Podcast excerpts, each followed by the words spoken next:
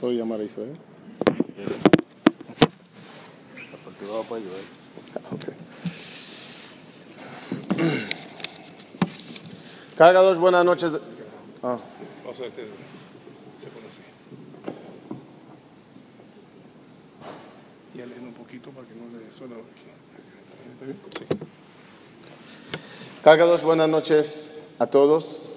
Quiero primeramente agradecer a Joel toda la introducción. La verdad que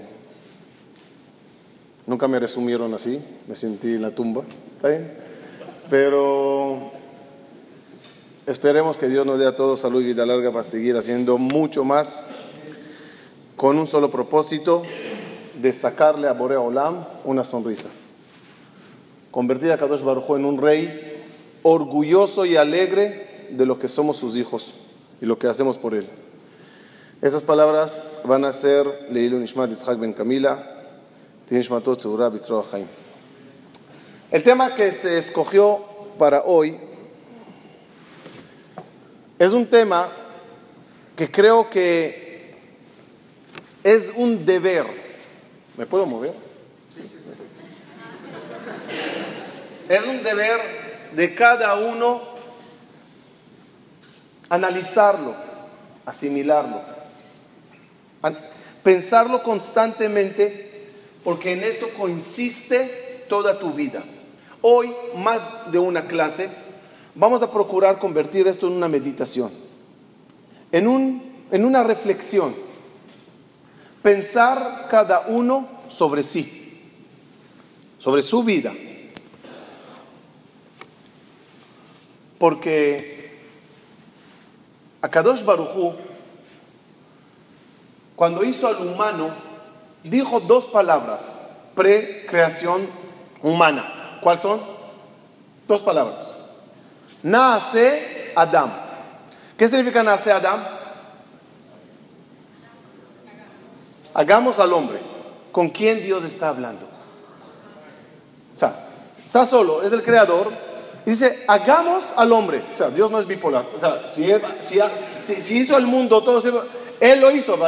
Bereshit bara. ¿Por qué cuando hizo al hombre dijo, nace Adam? ¿Con quién Hashem está hablando? El Midrash trae tres respuestas.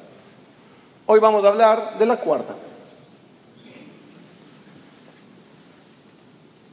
Akadosh Barujú te está haciendo una invitación, un llamado. Nace Adam, tú y yo, dice Hashem, vamos a ser tu persona.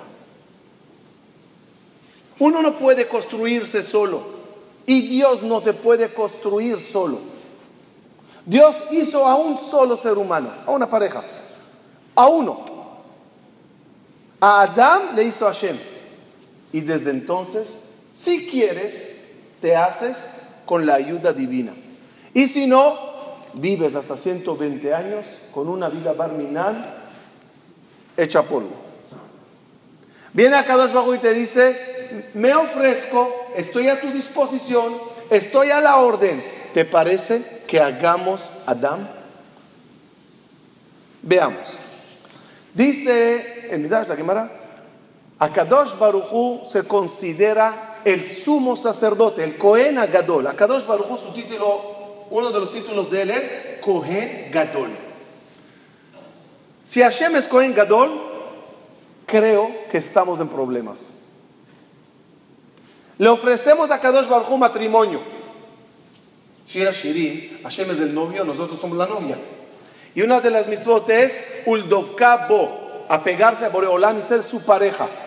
¿Alguien me puede decir si se siente digno de ser la pareja de Boreolam? Hay un problema serio. Vamos a ver. ¿Qué dice la Torah sobre el Cohen Gadol? ¿Se puede casar con una mujer suela? Y Shazonah Halala lo ikajo. Dice el profeta sobre nosotros, pueblo judío que pecó. Eja. ¿Cómo se convirtieron en mujeres suelas que traicionaron a su esposo? Si somos así, ¿Cómo puedes venir al Cohen Agadol y decirle, oye, me quiero pe- apegarme a ti? ¿Qué te dirá Boreolam? ¿Pecates en tu vida? Pu- pu- Pues sí. Entonces eres zoné y yo no puedo apegarme a ti. ¿Qué le contestaremos? No, Boreolam, volví en Teshuvah. Y todo lo malo me divorcié de él. Ah, eres divorciada. Perdón, soy Cohen Gadol. No, Dios, no me entiendes. Lo malo y los pecados que hice, lo dejé tanto que no nada más lo- me alejé. Para mí, ese mundo de pecados está muerto. ¿Qué dirá Dios? Ah, eres viuda. Isha zonaba halala, Isha gerusha mi Isha, y Cohen Gadol incluso almaná, no se puede casar. ¿De dónde sacaste esa idea que si vuelves en Teshuvah y mejoras tu vida, Dios se apegará contigo? Él es Cohen Gadol. Y que levante la mano el que nunca pecó y es virgen a niveles espirituales. Nadie. Para eso vienen días especiales en el año, días maravillosos. Ustedes saben que el mikve, cuando uno se sumerge al mikve, ¿qué pasa en la persona cuando se mete al mikve? Dice Jajamín, naces de nuevo. Una mujer goya se convirtió, entró al mikve. ¿Quién salió? Judía. Nacimiento de nuevo. Hasta tal grado, dos hermanos goim, ni- niño y niña, hermanos, se convirtieron, entraron al mikve, salieron, se pueden casa- casar entre ellos. Alágicamente se podían casar entre ellos.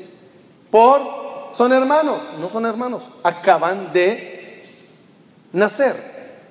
Entra una persona impura al mikve, salió pura, salió otra persona. Se transformó. En la Kabbalah se explica que el mikve hace alusión a la matriz. Volver al lugar de la matriz donde estábamos envueltos en agua y simplemente nacer de nuevo. ¿Cuánto mide el mikve? 40 sea. ¿Cuántos son 40 sea? 960 lugin. ¿Qué sea? ¿Qué es lugin? Ni idea. Pero así dicen, ¿ok? No. Sea, 40 sea, 360 lugin. Se mete la persona a los 40 sea, 300 960 lugin, sale nuevo. Beria Hadashah. Un ser humano nuevo. Dice el Jajamín, en estos días, después que pasaron los días de tres semanas en el cual pecamos y nos convertimos en mujeres suelas, como dijo el profeta, y traicionamos a nuestro querido Creador, y el Cohen Gadol dice, ahora qué hago? Y yo digo, quiero apegarme en ti. Y me dice, nada más dime si eres Oná, Jalalá, Gerushá, Almaná, ¿tú qué eres? Llegan días donde todos nos metemos a un mikve. ¿Cuántos, son, ¿Cuántos días son? Son 40 días que tienen 960 horas. Igualito como el mikve de 40 CA, 960 lugin. ¿Qué sale cuando te metes? ¿Qué salió? ¿Cuál es el signo de este mes? El signo del mes de Elul, ¿cuál es? Virgo, Virgen, Betulá. ¿Por qué el signo de este mes es Betulá? Explican los Mefashim. Porque uno, no importa lo que hizo en su vida, se convierte en una persona nueva. Una Betulá, como dice el versículo, y el Cohen Agadol, Kim Betulá me kahisha. Con la Virgen sí se podrá casar el Cohen Agadol. Cada uno se convierte en virgen, en una persona nueva. Así que Hashem nos manda, nos, no- nos ofrece, nace Adán, vamos a hacerte de nuevo. Olvídate lo que pasó hasta ahora, construyete.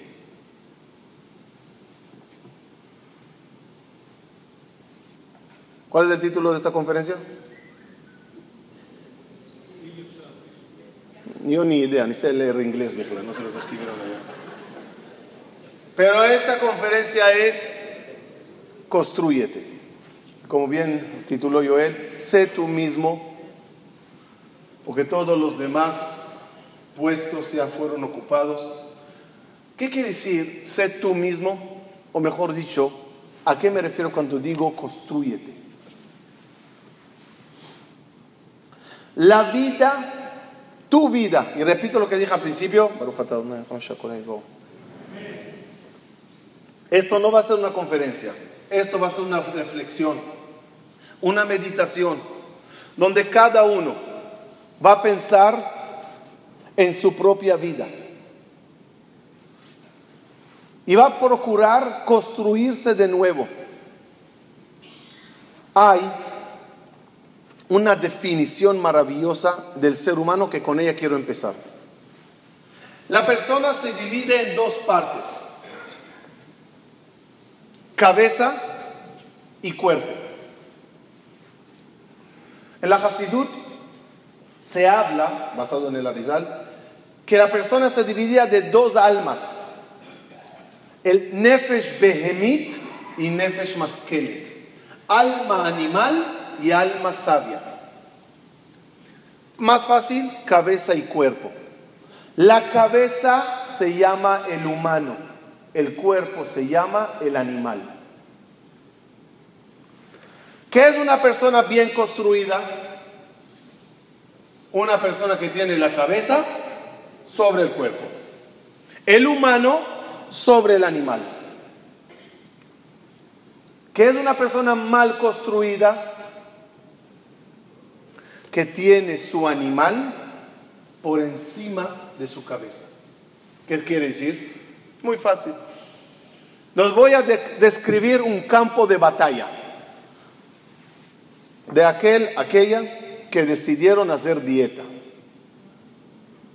Su campo de batalla es la mesa, con el pastel de chocolate enfrente. Y ahí empieza una lucha. Una lucha entre qué y qué? Entre la cabeza y el cuerpo. El cuerpo que dice, vamos, no por nada, por la verajá nada más, la verajá. Y para que sea verajá jaroná hay que comer kazait y kashiur y a lo mejor incluso birkat amazon. La cabeza que dice, no, pero quedamos.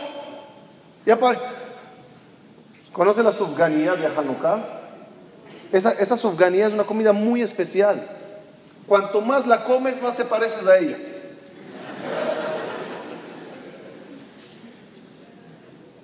Es un campo de batalla. Y así, todas las adicciones, todos los problemas, todas las traiciones, todas las cosas que hay una lucha ¿Conocen la historia famosa de la Torah cuando habla que en Javá está enfrente del árbol y la serpiente la seduce? ¿Sí? ¿Se acuerdan? ¿Qué pasaría si viajaríamos en el tiempo cinco minutos antes que eso ocurrió y ponemos del iPad una cámara a filmar lo ocurrido? Lo colocamos la cámara bien enfrente del árbol, del árbol y nos retiramos. Cinco minutos después que todo terminó, viajamos en el tiempo y recogemos el iPad. Y vamos a ver la película. Ok, de censura había que arreglarla, pero ¿qué, qué hubieras visto allá? Árbol, ¿hay? ¿Hubo árbol? Hello. Buenas noches. ¿Hubo árbol o no? Ponemos, la cabeza como el perito en el coche, así. ¿Árbol había o no? Sí. ¿Fruta había? Sí. ¿Mujer había? Sí. ¿Serpiente había? Sí. ¿Diálogo había? Sí. ¿En qué idioma hablaron? Cuando pones play, ¿qué escuchar? ¿En qué idioma era? ¿Hebreo? ¿Serpentitis? ¿Cómo, cómo hablaron? Dice el Sforno, un comentarista de la Torah, que lo digo la verdad, cada vez que llega la parasha de Bereshit, yo vuelvo a leer ese Sforno a ver si leí bien. Sí, efectivamente lo dice. No había serpiente. hubieras visto un árbol, una fruta, una mujer hablando sola. Todo el diálogo que la Torah describe era un diálogo interno entre ella y su serpiente. Serpiente que es animal. Ella que es cabeza. Es la discusión entre la cabeza y el cuerpo. Entre el cerebro y el deseo. ¿Para qué irse tan lejos?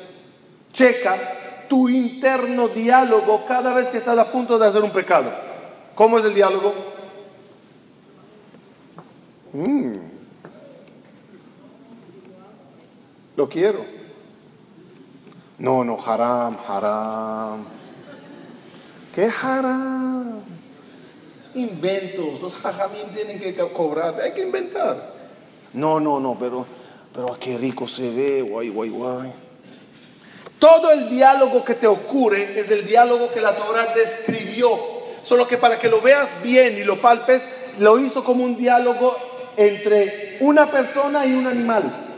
Pero en verdad la discusión es entre el cerebro y su propio animal, que es el cuerpo. La Torah lo describe de esa forma para que uno vea qué le pasa y se, se cuestione quién domina o cómo estás construido, cabeza sobre hombros o animal sobre cerebro. Hace un mes y medio hablamos de política, ya. Ahora está bien, yo ya cumplimos. Política. Hace un mes y medio hubo un intento de golpe de Estado en Turquía. ¿Siguieron un poquito las noticias? Erdogan tuvo un, un ataque, por llamarlo así. ¿Qué ocurrió ahí? Es muy interesante analizar la política. ¿Qué ocurrió ahí? Hay una persona turco en Estados Unidos, ¿no? ¿Se siguieron un poquito las noticias? Se llama Mahmoud el Halil Abbas, ¿qué importa? Ni ustedes ni yo sabemos cómo se llama. Total, él planeó todo. ¿Cómo planea uno que está lejos un golpe de Estado en un país para atacar al líder? Pues agarra personas claves en el gobierno, en la sociedad agarró al ministro, invento, no sé, el ministro tal, y le dijo, oye, por ti quiero pasar un ataque. Agarró el militar tal, agarró el político tal, y tenía mucha gente, pieza claves en el país, digamos como 10 personas que con ellas intentó invadir el, el gobierno. Analicen ese modo de ataque y verán que es el mismo modo de ataque del Yetzer hacia nuestra cabeza. Un país que no tiene cabeza, que se le cortó la cabeza, que hay, que hay, que hay problemas en el gobierno, es un país que está en caos. ¿Qué hace el Yetzer para destruir tu país? Ataca por todos los medios.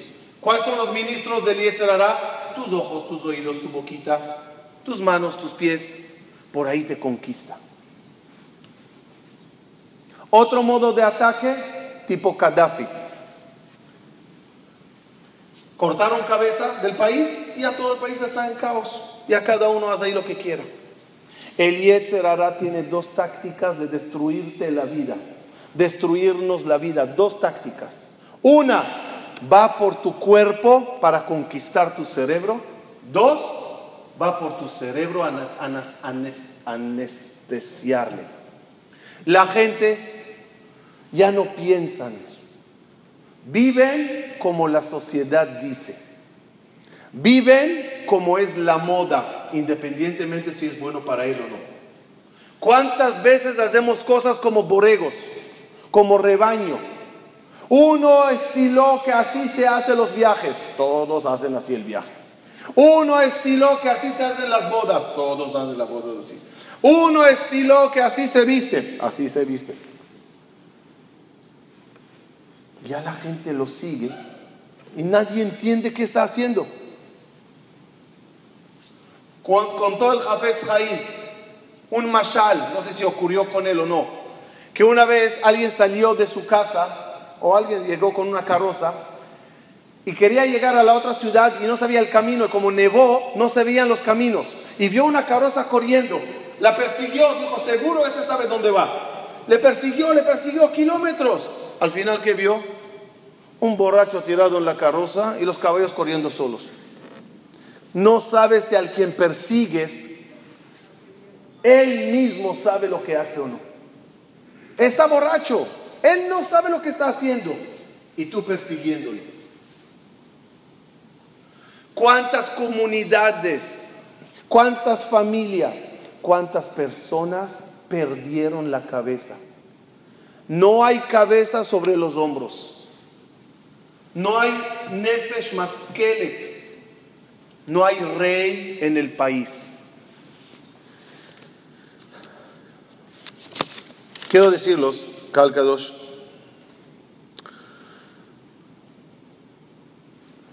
Dios no te va Dios no te va a decretar, escúcheme lo que quiero decir, una bomba. Dios no te va a decretar lo que te va a pasar el siguiente año. Todos sabemos que en Rosh Hashanah se abren los libros. Tzadik, Rasha, Benoni. Libros. Tres libros se paran delante de Akadosh Baruchu. Díganme nada más una pregunta. ¿La pluma quién la tiene? ¿Dios o nosotros? Yo toda la vida pensé, la pluma la tiene Dios, te paras delante, te analiza, tzadik, rasha, benoni. He estudiado hace un año o dos que la pluma la tienes tú. Te llamas, te llamas al juicio y te dice, hola señor, hola señora, por favor toma la pluma. Regístrate. No quién eres, no. ¿Quién eres yo decido? ¿Qué quieres ser? Dime qué quieres ser. Viene uno y escribe, Hashem, yo quiero ser Rasha. ¿Qué pasará? ¿Qué va a pasar?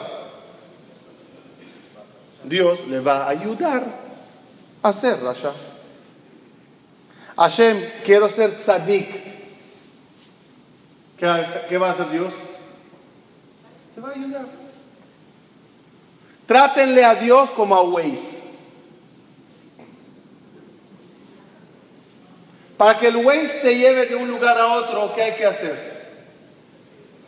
¿Qué hay que hacer? Escribir dirección. Mucha gente vive sin dirección. ¿Dónde todos van? Ahí van. Pero tú, ¿dónde quieres ir? Para ti, ¿qué es bueno ser? ¿Qué clase de vida tú quieres tener? ¿Qué clase de hogar tú quieres tener? Lamentablemente podemos ver hogares destruidos a nuestro alrededor. Esto no es familia, y eso no es educación, y eso no es hijos. Y uno tampoco lo tiene y se consuela. ¿Cómo se consuela? Pues todos están igual. Tu vida y tu familia no depende de tus vecinos y tus amigos. Tu vida y tu familia tiene que ser lo mejor de lo mejor, independientemente qué tan mal andan los demás. No seas el tuerto en el país de los ciegos.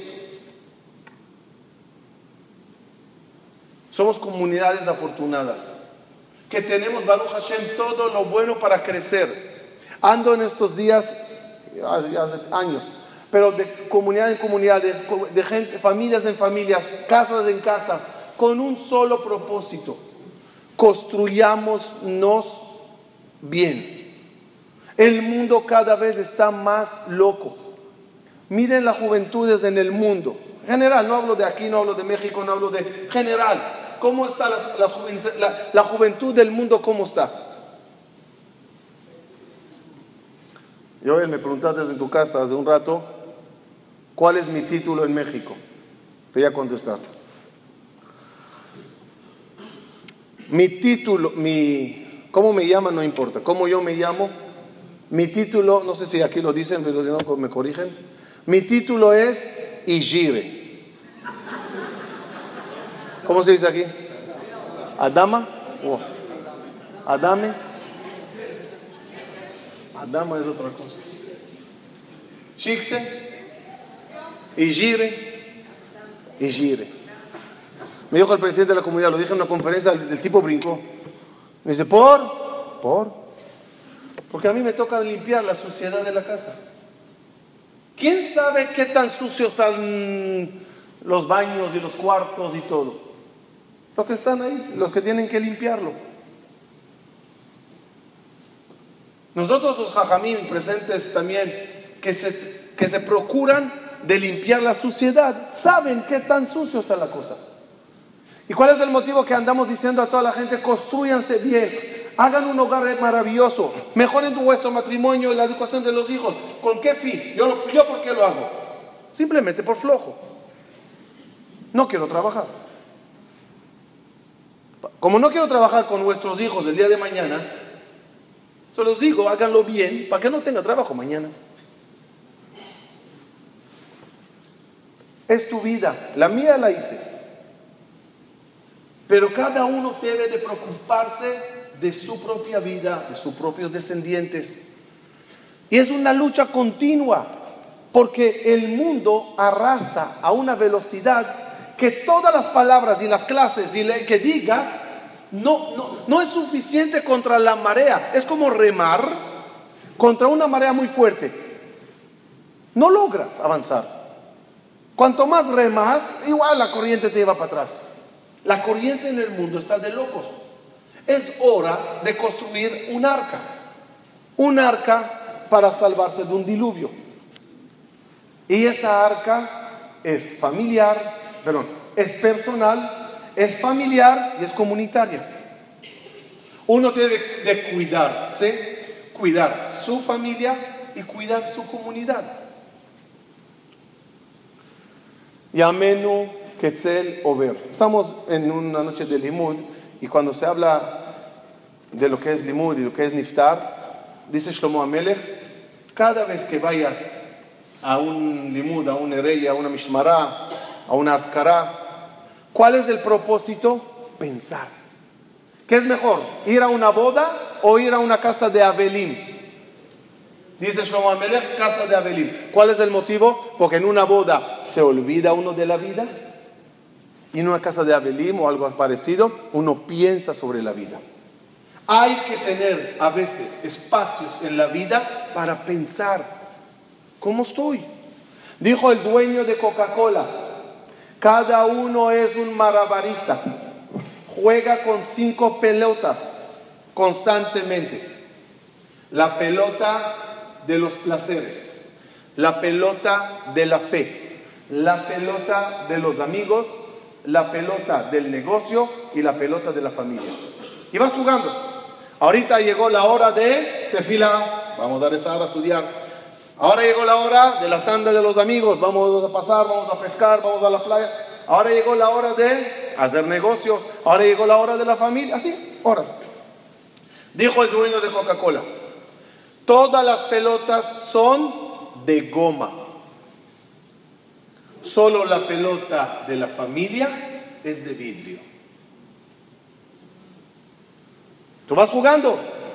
Se te escapó la pelota de la fe. Perdiste Shachrit, Selijot, Minha, Arbi, lo que sea. ¿Qué pasa? Nada. Se cayó la pelota de rezo.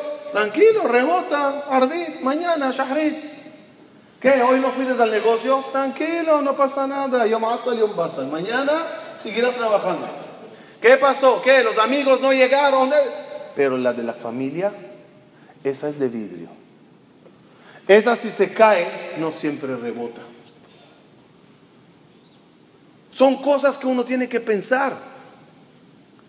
Cuidar la descendencia. Cuidarla, pero de, a, a toda costa. ¿Con quién se van a casar?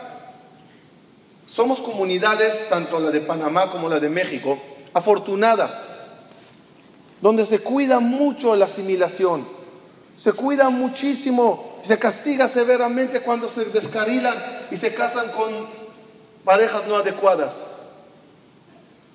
Les voy a contar algo, fuimos a Polonia, hicimos el recorrido de los campos de concentración y el, el, el guía nos contó que en el viaje anterior él vio a un anciano haciendo un recorrido en esos lugares horrorosos a su propia familia, hijos, nietos, así todos.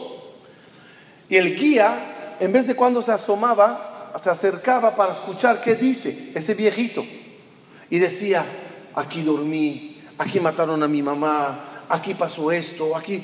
Y como iban en muchos lugares, eh, se encontraron varias veces y cada vez ese viejito estremecía a su familia describiéndolos de primera fuente lo que él vio y vivió en esos lugares. En Auschwitz-Birkenau, ahí se, separaron, ahí se terminaron ellos el recorrido y se, se, se estaban despidiendo. Se acercó el guía y le escucha al viejito diciendo así, los he enseñado el infierno del cual me he salvado. Los enseñé los lugares donde murió mi familia. Les enseñé dónde dormí y cómo estoy vivo. Y con lágrimas en los ojos de todos los familiares, se voltea a uno de sus nietos y le dice, y si tú te casas con esa Goya, me arrepiento ser salvado de este lugar. Uno tiene que cuidar su descendencia a toda costa. Hay que tener mucho cuidado, lo digo con dolor porque la realidad en el mundo es muy difícil. Y si hay, se, y si ya se aceptan conversiones y teshuvah y todo, hay que hacerlo bien. La educación de los hijos, no hay forma que tu hijo te diga, a mí no me digas qué hacer. La respuesta al hijo es, hasta mi último respiro, en medio de mi último Shema, te diré que no me parece de ti. Porque mientras esté vivo, yo me ocuparé y te diré que está mal en ti, en tu hijo, nieto y bisnieto. El deber de cada uno de cuidar su descendencia, su hogar, su matrimonio. Lo hablamos muchas veces. Los hijos nos observan cómo vivimos uno con el otro. Y si las cosas hasta hoy no fueron bien, nace Adam. A partir de hoy, nace Adam. Construyamos todo de nuevo. ¿Por qué se rompe un vaso en la boda? ¿Por qué se rompe un vidrio? Porque el vidrio es difícil de hacer, pero si se cayó y se rompió, hay formas de volver a calentarlo todo y empezar a arreglarlo. Cada uno debe de arreglar su propia vida. ¿Saben cuál es el error más grave de todos nosotros? Me incluyo o me encabezo. Lo que dijo Shlomo Amelech.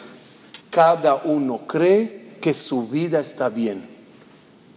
Saben que cuando uno habla lo que estoy diciendo, hay un efecto psicológico en cada uno a veces, no, no en cada uno, muchos. Cuando uno habla, cuando uno escucha esas palabras, crea un escudo de protección. Ojalá el que está sentado a mi derecha escuche esas palabras. Qué lástima que mi prima no llegó. Esas palabras como anillo al dedo para ella. Y para, recibes el cheque y lo endosas al momento. No estoy hablando con el que está a tu derecha, izquierda, o con el no está. A cada uno. El sabio toma las cosas sobre sí. Cuentan que el Jafez Haim dio una conferencia en Radim. Terminó la conferencia, se sentó. Subió el otro jajam, que no sé cómo se llamaba. Y ese atacó con todos los medios. Hablo duro, duro pa, pa, pa, pecadores, pa, pa. Cuando terminó la conferencia se sentó y de costumbre, Hazako Baruch, Hazako Baruch, voltea al Jafetz Jaim y le ve llorando. Le dice, Jajam, Raf, ¿por qué está llorando? ¿Qué le contestó el Jafetz Jaim? ¿Por qué me lo tenías que decir en público? ¿No me lo podías decir en privado? Reacción del jajam, oye, hablé con todos menos contigo. Pero el sabio, ¿qué hace? Lo, lo, toma. Cada uno de nosotros tiene todas las herramientas para hacer de su vida una maravilla. Akadosh Baruch nada más va a decir cuánto vas a vivir. El cómo tú lo decides. El cuánto ya está marcado. Seas tzadik, seas rasha, seas bueno, seas malo, ya está la fecha. Fecha de partida ya está escrita. Tienes tu boleto de llegada y de retirada. ¿Cómo lo vivirás? Tú lo decides. Dios dice cuánto, tú dices cómo. Dios pone la cantidad, tú pones la calidad de vida. Y eso es muy importante saber cuando llegan estos días de pura petición. Oye Dios, mándame, dame, dame, dame. ¿Qué? Y acá abajo, sí, sí, sí, con mucho gusto. Pero hay cosas que dependen de mí y hay cosas que dependen de ti. Lo terrenal depende de mí, tu celestial depende de ti. Si tú vas a ser bueno o malo, no depende de mí, depende de tus decisiones. Calcados. Y amenu que lo ver, dice David Amelech, nuestra vida es pasajera, vuela. ¿Cuándo era tu cumpleaños? Menos 10. ¿Cuándo era tu, tu cumpleaños? Menos 10. Menos 10 años de lo que tienes hoy. Hace 10 años, sí, claro. Pero en verdad, ¿cuándo fue? ¿Cuándo fue? Ayer. Voló. ¿Cuándo será tu cumpleaños más 10? Mañana. Y uno cree que es eterno. Y la vida no pasa. ¿Saben cuál, ¿Saben cuál es el engaño más grande para mí, por lo menos? ¿Cuál es el engaño más grande de nuestra generación? El reloj. Nos engañaron. Nos hicieron reloj redondo. Y tú ves, 8 hoy, 8 mañana, 8 pasado, 8. Yo vi un reloj en internet, me deprimió, ya no entro para verle más. sí, ponías tu fecha de nacimiento y te decía, fecha, hora, sí, ponías todo, te decía, ¿cuántos años tienes? ¿Cuántos meses, semanas, días, horas, minutos, segundos? Así. Hasta aquí todo bien. Pero había una raya y abajo te decía cuánto te falta hasta el promedio. El promedio de los hombres es 70, yo qué sé, 77, algo así. ¿Cuánto te falta hasta, el promedio? Te falta tantos años, tantas horas.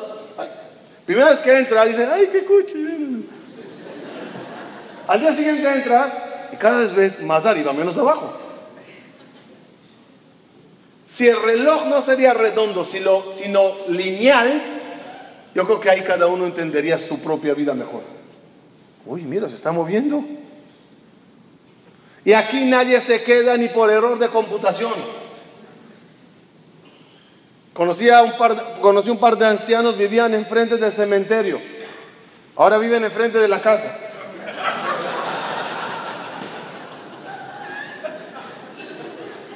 Y amenu quetzal over. Vuela, vuela, vuela, vuela, vuela. De paréntesis, ¿cómo uno sabe que ya avanzó en la edad? Cuando en el cumpleaños las velas costaron más que la torta, ¿no?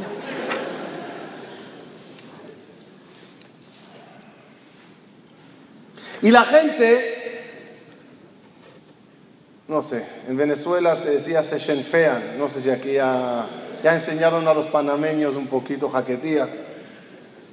Se asustan de hablar de la muerte. No, no, Barmina, no hablas de eso, no, no, no. En Venezuela, en mi sinagoga tenía uno, guay, guay, guay. Ese sí, entraba a la sinagoga y la palabra que decía el rabino era negativa, se salía. Entró en, mal momento. No, no. pobrecito, le dice jarosa. Cada vez yo esperaba que se siente y ahí decía cosas así horrorosas. Todo el sudando. La vida, la regla de la vida es, no hay que temer a la muerte. Hay que temer a no vivir correctamente. Ese es un temor peor. Uy, la muerte, la muerte. Ella llegará cuando toque, punto. Es malazo, ¿qué, ¿qué vas a hacer? Había uno fue al doctor, le digo, doctor, dice, doctor, tengo sida. Dice, sida, Shema Israel. Tómate esas medicinas. Dice, doctor, ya las probé, no me ayudaron. Toma esas inyecciones urgente. Dice, doctor, ya lo intenté, no me ayudó. Toma esas vitaminas, no me ayudó. Dice, doctor, ¿sabes qué? Vete a la playa acuéstate y cúbrete con la arena, con la tierra. Dice, doctor, ¿eso me va a curar? Dice, no, pero vete acostumbrándote a la tierra. La vida no la puedes frenar.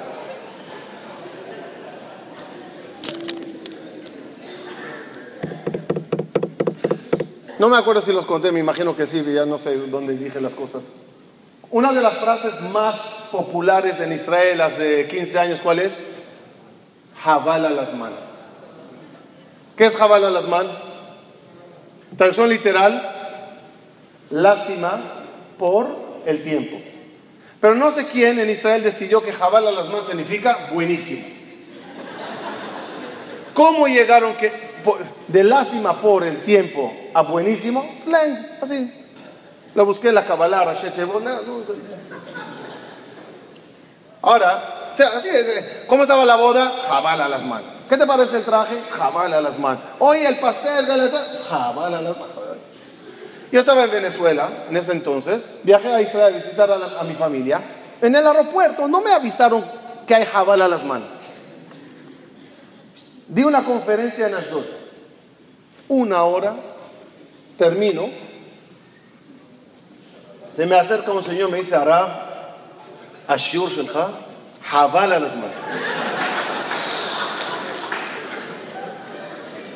Ahora yo cómo lo entendí. Literal. Es decir, conclusión de toda la hora que estuve sentado aquí, perdí mi tiempo. Está bien, yo así medio educado, eh, ofendido, me fui, ¿qué? Al día siguiente tengo conferencia en Rehobo, 30 kilómetros de Ashdod. El mismo señor en primera fila. No me podía concentrar. Yo toda la... ¿Qué haces, tío? Termina yo me dice, pan, beme, jabala las manos. Ah, para de sufrir. O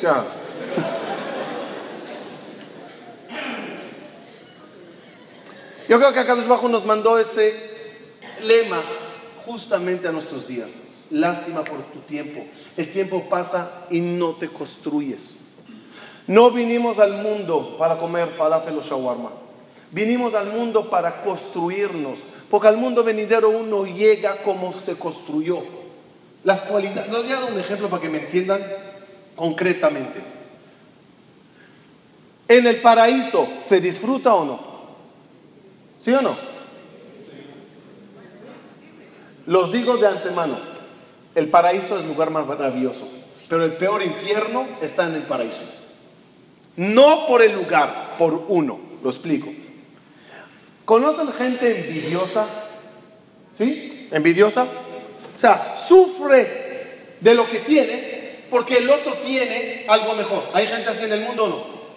Una persona que es envidiosa la envidia, ¿dónde la tiene?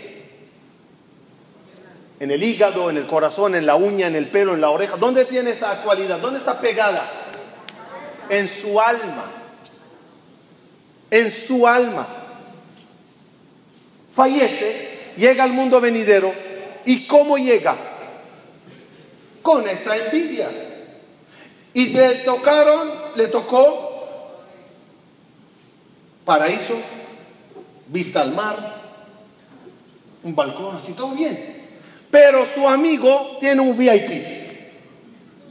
La envidia que tenía aquí, por el coche, por el traje, por el reloj, por el viaje, esa envidia terrenal se le convierte en envidia celestial.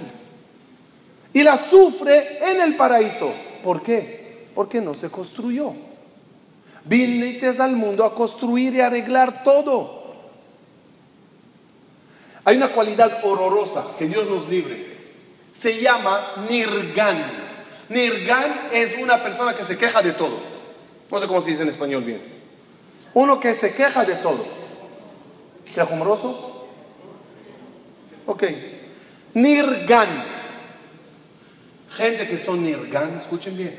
Y se queja de todo llega al mundo venidero y aunque le dé, dice el Michtam Meliau, le den lo mejor, no parará de quejarse. Oye Dios, ¿y por qué? Oye, ¿por qué no me das algo? Oye, me, me cambias de esto. Mira que el sofá no está bien. Mira que no sabes vivir. Y uno que no sabe vivir bien aquí, sus cualidades no fueron reparadas, no llega construido al mundo venidero. Conclusión. La vida es para trabajar. La vida eh, no es para ser rebaño. Lo decimos en Rosh Hashanah. Sheniel le Rosh velo le. ¿Qué significa? Que seamos cabeza y no cola. ¿Cuál es la diferencia entre cabeza y cola? Cola se arrastra, cabeza decide dónde ir. Mucha gente son cola. Siguen a la manada. Siguen a lo que alguien decidió en algún momento que así se hace. No son cabeza. No deciden qué es bueno para él hacer. Seamos cabeza. Para saber vivir correctamente. Repito, hasta el último día de, de nuestra vida, hasta ese momento hay que vivirla bien. Ustedes saben que yo hace unos años tuve un accidente. No sé si se enteraron o no. Hace cuatro o cinco años tuve un accidente marítimo. Y lamentablemente un colega mío, un amigo mío falleció. Eh, nos cambiamos de puesto un minuto antes y nos estrellamos contra un yate. Algo pasó un segundo antes que, no sé, ya, salí de allá. Y alguien, una persona me hizo una pregunta muy difícil, no me la esperaba, así que por eso le llamo difícil. Me dice, ¿cuánto cambió tu vida post accidente? Esa es, o sea, ¿quién era Amram Anillar antes del accidente y quién es después? ¿Por qué te digo eso? Me dice. Porque a mí me pasó un accidente y mi vida dio un giro de 180 grados. Una, vida, una pregunta parecida me hizo otra persona cuando falleció mi papá. Tuvimos, un, momento muy desagradable, mi hija se estaba a punto de casarse, faltaba un mes para la boda, yo tenía que salir a Israel para traer a mis padres a la boda de su primera nieta, el vuelo era domingo a las 10 de la mañana, Shabbat, eh, ya estamos listos para viajar el viernes, Motzei Shabbat, me siento a decir Abdalá y veo el WhatsApp bombardeado. Resulta que mi papá de repente falleció en Shabbat, ya le enterraron en Motzei Shabbat y ya están sentados. Imagínate algo anormal. Entonces me preguntó, ¿cuánto cambió tu vida a raíz del luto? En el luto, o sea, hay vida normal y hay vida de luto. Mi respuesta en ambos casos era, no cambió nada. ¿Cómo? No cambió nada. Porque cada día de mi vida, y lo digo para que aprendamos todos, yo aprendo de ustedes, ustedes de mí, porque cada vida, cada día de mi vida, yo procuro hacerlo lo mejor posible y llevarlo a lo máximo. Y no tiene que Dios demostrarme que puedo morir en algún momento, y no tiene que fallecer mi papá para que yo cambie mi vida. Yo vivo como lo máximo que se puede vivir bien. Y así hay que vivir cada día. No hay que esperar desgracias para cambiar. No hay que esperar milagros para cambiar. Hay que vivir lo mejor que puedas. Contigo, con el prójimo, con Dios. Sé Adán perfecto. El día de mañana llegará. Y yo siempre digo, que Dios me lleve como quiera, pero que hasta ese último día que me lleve, que me ayude a vivir lo mejor posible. Preguntó la maestra en el colegio, niños, ¿cuál es la muerte más sabrosa? Levantó Moisés la mano y dijo, la de mi abuelo. ¿Cómo falleció tu abuelo? Se fue a dormir y murió. Dice la maestra, muy bien Moisés, tienes razón. ¿Cuál es la muerte más horrorosa? Preguntó la maestra. Levantó Moisés la mano y dijo, yo. Sí, Moisés, la de los amigos de mi abuelo. ¿Y esos cómo murieron? Estaban en el coche cuando él se durmió.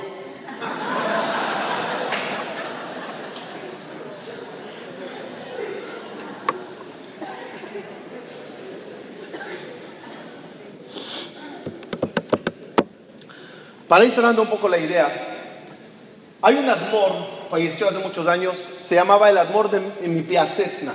Él escribió meditaciones en la época de Segunda Guerra Mundial, en pleno campo de concentración, y los escondía en potes de leche y los enterraba en el piso. Después de muchos años, en Polonia, eh, así arreglando las calles, se encontró los potes de leche, se sacaron y se hicieron los libros de. Él tiene meditaciones que yo no las quiero hacer porque son un poco desagradables, pero los voy a dar la idea porque es fabulosa. Él dice así, siéntate en tu cuarto, préndete una vela y empieza a pensar. La forma que él te describe el pensamiento, repito, no es, no es agradable, pero nada más un minuto para saborear la idea. Y él dice así, imagínate tu último día de vida. Te lo describe de una forma que es imposible no llorar. Cómo te despiden, cómo te despides, cómo es la Shema, cómo es la Hebra, cómo es el entierro, cómo se dice el Kadish, cómo se van, horroroso. Y cuando ya estás así mal, mal, mal, te dice, pero espérate un minuto, no está ocurriendo. Estás sano, estás fuerte, eres joven, aprovechalo. Él te lleva al final para mejorar tu presente. Otra meditación más agradable, especialmente las parejas jóvenes, imagínate metiendo a tu hija a la jupa, caminando en la pasarela con ella es un momento muy agradable. Tiene un factor común. Ambos son despedidas, te despides. Pero cuando llegas a ese momento que se va y si el yerno la va a llevar a su casa y todo, te dice, oye, no está ocurriendo. Es chiquita, está en tu casa. Abrázala, juega con ella, porque el día de mañana todo cambia. ¿No es así o no? Llegué ahorita a Israel. Imagínense mi mamá cuando me ve. Entonces, hace así, ¡Hola! Y de repente capta que soy un poquito más grande para apapacharle, ¿no? Así. ¡Hola! Y de repente suelta una frase. Aprovecha cuando tus hijos son chiquitos y apapáchalos mucho. Pero es sí la verdad. Ser persona. Quiero concluir y finalizar. Tenemos una vida maravillosa. Observen nada más con lo que Akadosh Bajo nos premió. Ya los dije aquí la vez pasada. Hay una mosca y una mariposa. ¿Cuál es la diferencia entre la mosca y una mariposa? Ambas, dos voladores entraron a tu casa, una mosca y una mariposa. ¿Cuál es la diferencia entre las dos? La mosca busca la basura y la mariposa busca las flores. Hay gente mosca.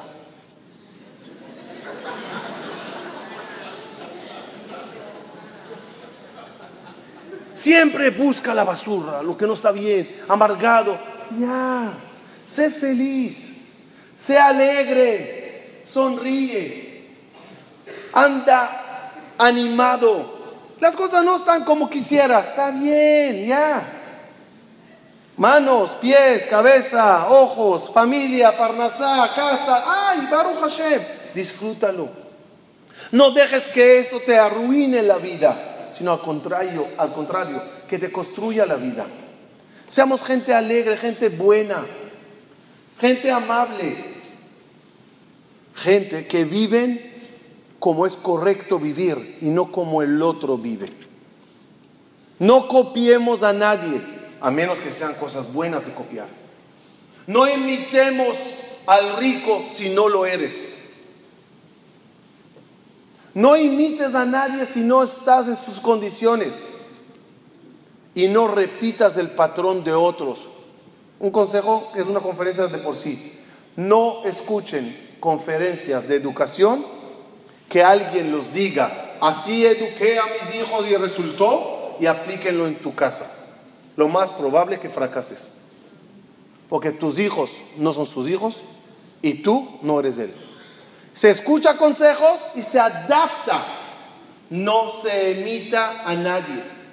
Hay que vivir como debes de vivir y no como quieren que vivas. Ir cerrando.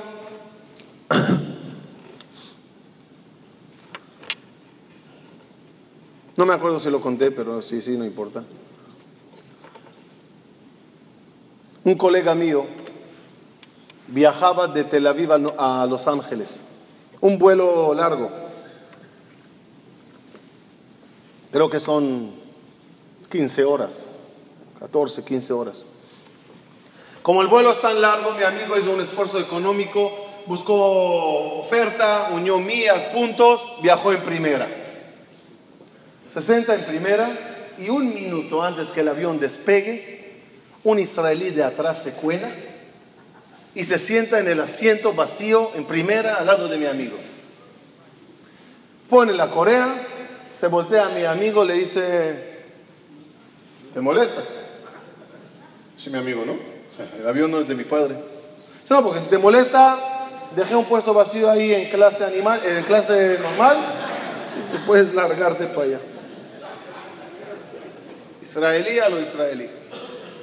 Entra la zafata, el avión despega, se asienta en el aire, entra la zafata. Mientras vuela, viene la zafata, le ve, le dice, así con toda la educación, la mirada, mata Le dice el israelí, ¿qué te importa?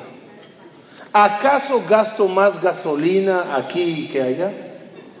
Ignórame, aire, aire. No me preguntes vino tinto o blanco. ¿Tienes Lopo, lopo, yo sé. La zapata, sí, todavía medio educada. Señor, se lo caja, mapitó, pasó la macón, Ah, que sí, que no, que por favor, que de Abraham vino, tú sabes, Yehudim. Señor, la gente pagaron aquí el doble y el triple, regrésate a tu lugar, por favor. Mientras discuten, mi amigo ve todo eso, el señor el israelí está sentado así, jugando con los botoncitos, ¿no? Las, posiciones, así, para atrás, para adelante, así. La computadora, todo. Se levanta y la dice, mire señorita, en mi vida me senté en primera.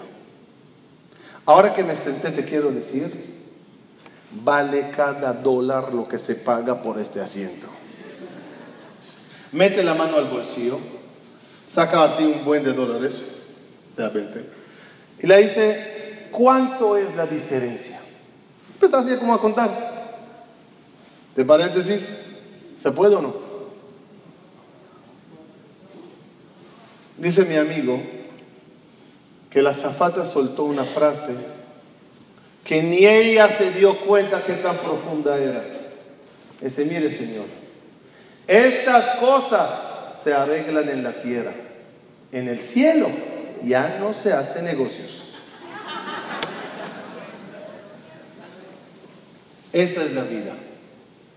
Todo lo que quieras arreglar es aquí en la tierra, para eso estamos. Y hasta 120 años que Dios dé a todos salud y vida larga, hay que trabajar, hay que mejorar, hay que unir esos puntos y esas mías, hay que dejar un buen nombre, hay que dejar una buena imagen. La bendición más grande que los puedo dar a todos los padres y abuelos que hay aquí es que ojalá vuestros hijos sean buenos pintores. Pero un buen pintor para pintar la canasta de frutas pone una canasta de frutas, ¿verdad? Para imitarla, para copiarla. Ojalá que vuestros hijos los pongan a ustedes como el modelo para dibujar. Y que diga cada hijo tuyo, cada nieto o bisnieto, yo quiero ser como él. Y no terminar como me llegan casos, ayúdame, nada más no repetir el patrón de mi papá. Hay casos así. Qué orgullo es que tus hijos quieran ser como tú. Para eso hay que trabajar. Para eso hay que ser una persona. Imagínense si cada uno de nosotros mejoraría su camino, qué clase de comunidad tendríamos, qué clase de mundo tendríamos, qué clase de familia tendríamos. Termino, y ahora sí, con aquel investigador que se sentó en su despacho, rompiendo la cabeza, y se acercó a su hijo de seis años y le dice, papi, ¿qué haces? Dice, hijo mío, como gran científico en el mundo, ¿sabes? Que estoy buscando la fórmula matemática secreta de cómo mejorar el planeta Tierra, cómo arreglar la humanidad.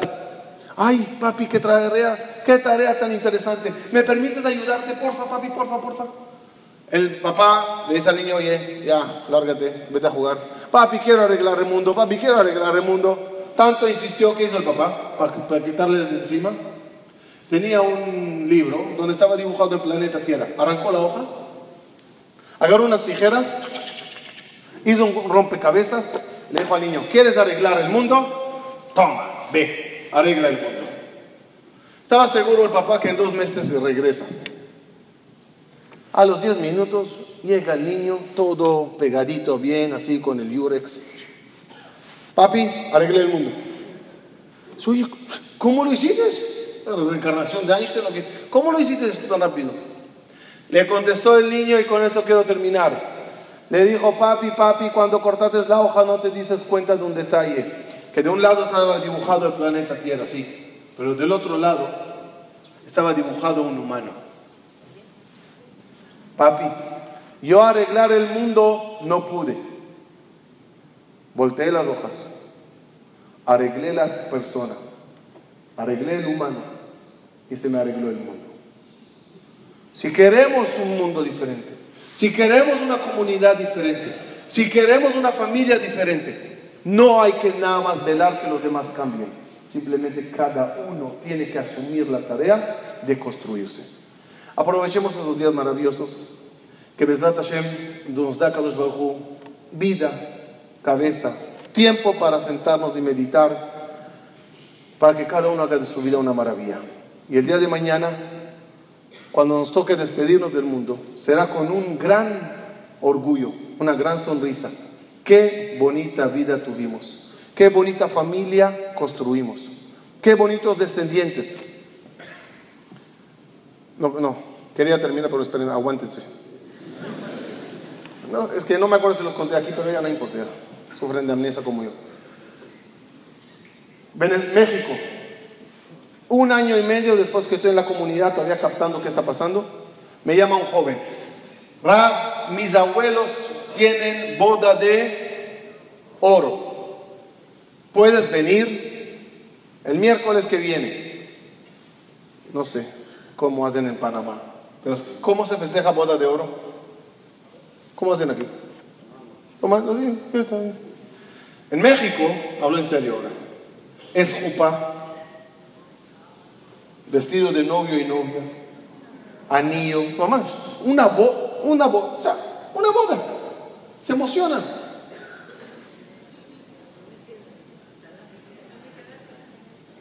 Me llama el muchacho, ¿puedes venir? Yo, ¿qué pensé? Una fiesta, Bartora. Y así voy, cuelgo.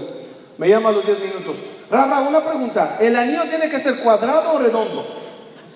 Y digo, eh, ¿qué, qué, qué, qué anillo? No, el anillo que mi abuelo va a dar a mi abuela. Pero están casados. Sí, 50 años. ¿Qué anillo? El de la boda, Ra, que le va a dar debajo de la jupá. Eh, eh, un minuto, no hay señal, no hay señal, un minuto. Llamé a Raftawil. Bravo, ¿qué quiere este muchacho? Dice, no, sí, aquí ponen así, jupá. Así, ahí. Si se trata de show, vámonos al show. Deje cuadrado y según la cabala redondo. Y si es triangular es mejor y que lo pongan los tres. Llego para allá. No, no, no. La boda de mi vida era esa.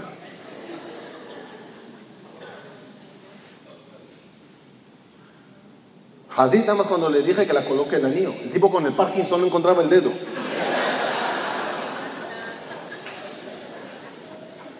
Total, una boda graciosa. Pero lo que me quedó de esa boda, Arabotay, es lo único que los quiero desear a todos. Esa foto, esa imagen al final de una pareja sentada, al frente unos seis, siete hijos, atrás, qué sé cuántos nietos, bisnietos en el piso. De repente ve qué salió de una pareja, qué sale de nosotros, parejas jóvenes, pero son descendencia. Y lo, y lo que los quiero bendecir es que ojalá cuando llegue ese día de vuestra boda, de si hay solteros que se casen primero, pero después hay la boda, a los 25 es boda de plata, a los 50 boda de oro, a los 75 boda de diamante, a los 100 es boda de mármol, pero eso.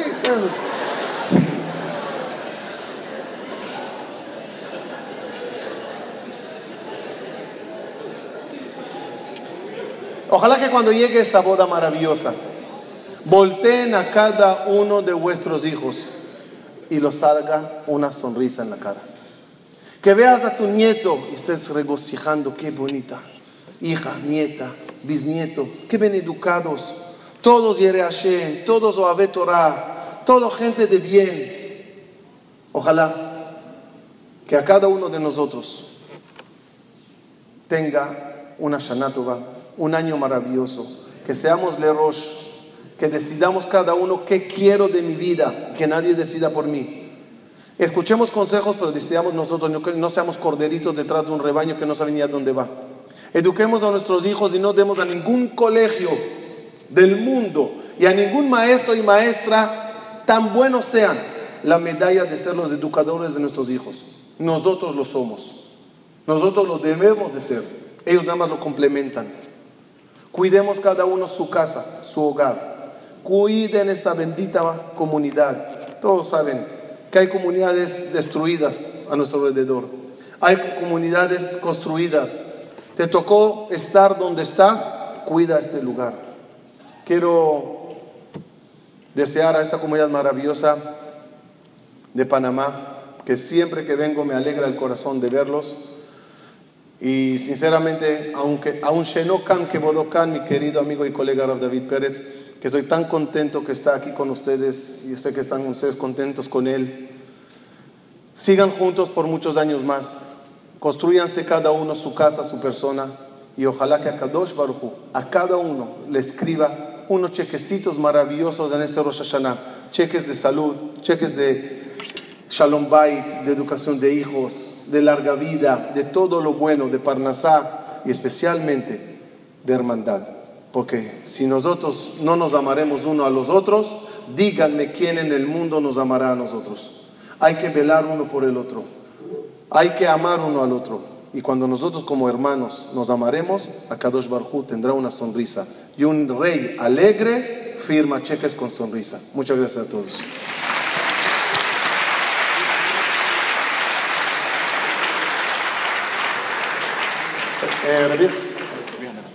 אה? אה, רבי חנניה בן הקשיא אומר, רצה הקדוש ברוך הוא לזכות ישראל וכך יבא להם תורה מצוות שנאמר, אדוני חבט למען צדקו יגדיל תורה ויאדיר.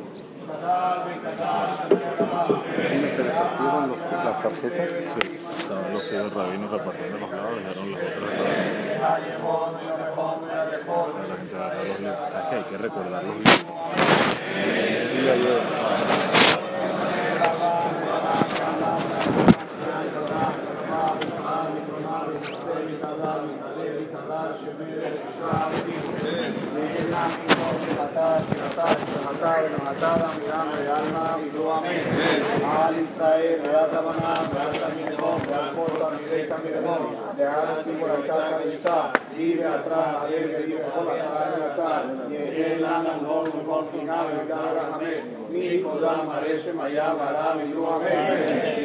שלמה רבה, מי שמיה חיים וסבא וישועה ונחמה, שסבא ורפואה ואומנה וצמיחה כמרה.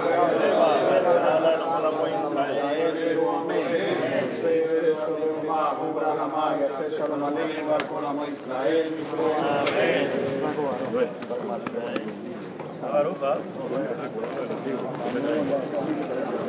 אמן.